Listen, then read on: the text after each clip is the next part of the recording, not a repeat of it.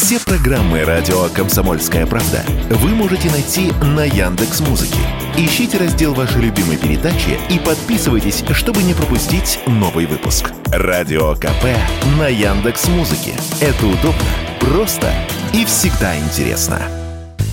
Более 5000 фишинговых сайтов в доменных зонах РУ и РФ насчитал за январь-февраль этого года Координационный центр доменов. В первые два месяца прошлого года их было втрое меньше. Одной из причин такого роста эксперты считают развитие технологий, позволяющих создавать сайты без навыков программирования, плюс уход из России западных удостоверяющих центров, выдающих SSL-сертификаты. Поясним, под фишинговыми имеются в виду мошеннические ресурсы, мимикрирующие под интернет-магазины или сайты брендов. На них можно найти каталог товаров и даже провести оплату только доставки не дождешься. Также для мошенничества применяются фейковые мобильные приложения магазинов. Как выявить такое приложение, Радио КП объяснил главный редактор журнала IT-эксперт Андрей Виноградов.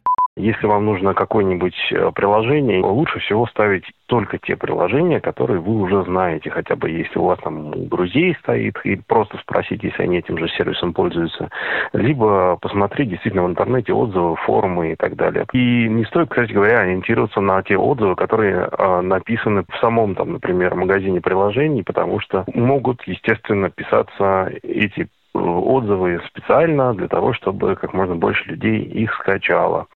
Мошенники заманивают пользователей на фишинговые сайты предложениями об огромных скидках и другими заманчивыми условиями. Их рассылают по электронной почте и в мессенджерах, в соцсетях и мобильных приложениях. Каким образом ваши контактные данные оказываются у злоумышленников, Радио КП рассказал эксперт по кибербезопасности Алексей Раевский. Обычно такие утечки происходят по двум причинам.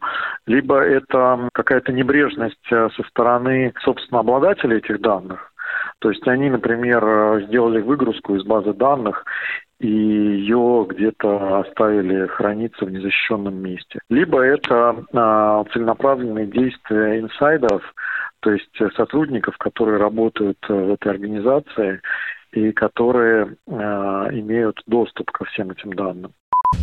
Чтобы не попасться на уловки аферистов, достаточно проявить немного внимания. Вычислить фишинговый сайт не так уж сложно. Так, сайт не должен быть одностраничным. Проверьте адрес. Название может напоминать имя известного магазина, но с заменой одной буквы. Кроме того, в начале адресной строки перед адресом страницы должен быть размещен значок замка. Это свидетельствует о наличии у страницы SSL-сертификата, который подтверждает чистоту сайта. Василий Кондрашов, Радио КП.